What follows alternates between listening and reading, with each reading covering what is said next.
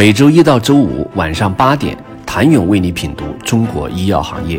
五分钟尽览中国医药风云。喜马拉雅的听众朋友们，你们好，我是医药经理人、出品人谭勇。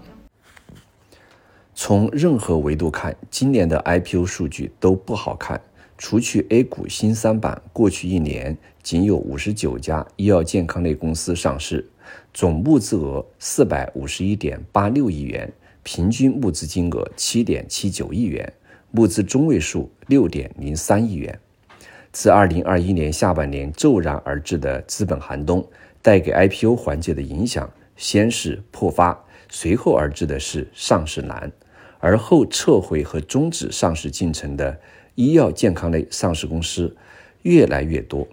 直至二零二三年八月二十七号，证监会发布被业界称为“减持三件套”的新规，虽然让已经上市和筹备上市的生物科技公司们吓出一身冷汗，但却给资本市场带来提振的信心。二零二三年八月二十八号开盘，三大指数集体爆发，沪指、深成指高开逾百分之五，创业板指高开近百分之七。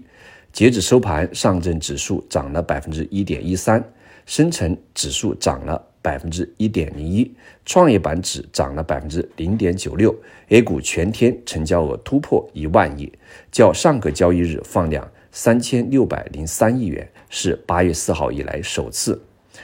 若是不考虑宏观金融环境等因素影响，从某种意义上而言，资本端的政策导向与产业端异曲同工。其核心目标是压制短期获利及伪创新，鼓励真正有创新价值的长期主义。压制短期获利是证监会进一步规范股份减持行为字里行间透露出来的意味。该文件规定，上市公司存在破发、破净情形或最近三年未进行现金分红，累计现金分红低于最近三年。年均净利润百分之三十，控股股东、实际控制人不得通过二级市场减持本公司股份。按照以上标准，有近两百家生物医药上市公司圈定在限制减持名单中，几乎是被限制减持比例最高的行业之一。据国盛证券统计，截至八月二十七号，A 股上市生物医药企业中，共有一百零六家正处于破发。破净则有九家，近三年未进行现金分红的九十七家，近三年累计现金分红小于近三年平均净利润百分之三十的共有五十九家，而以上这些企业不乏既破发又无分红的未盈利药企，提出重复选项后仍高达一百九十三家。减持与分红挂钩是。A 股市场第一次减持新规，无疑成为洗掉投机者的重要手段，也让一部分抱着上市及财务自由的创始人和股东的致富梦破碎。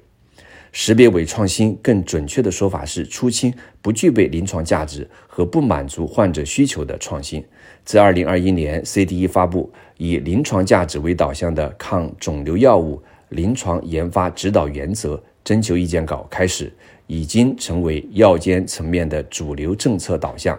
二零二三年，国家药监局发布药品附条件批准上市申请审评审批工作程序，也是依循的这一逻辑。该政策被业界认为是 “Me Too” 时代的终结。对于创新价值的挖掘，资本层面则主要体现在对拟上市公司的问询函上。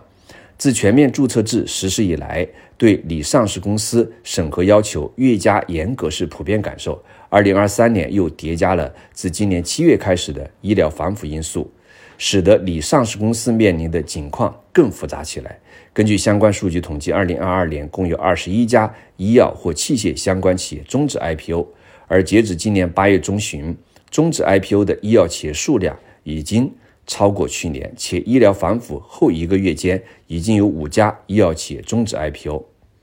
因未过会而终止 IPO 的原因比较清晰，从监管部门的问询函中可以看到，独立持续经营能力、业务真实性、技术创新性、公司治理有效性等监管部门重点关注的方面，主动撤回 IPO 申请的一部分是希望资本市场回暖后择机再试，一部分是因为。带病闯关侥幸心理作祟落败。能上市的标的仍然会有，最考验的则是投资人和创业者们在过去几年里所付出的努力。但仅会讲故事的 IPO 是不是已经行不通了？请你明天接着收听。谢谢您的收听。想了解更多最新鲜的行业资讯、市场动态、政策分析，请扫描二维码或添加医药经理人微信公众号“医药经理人”——医药行业的新闻与资源中心。我是谭勇，明天见。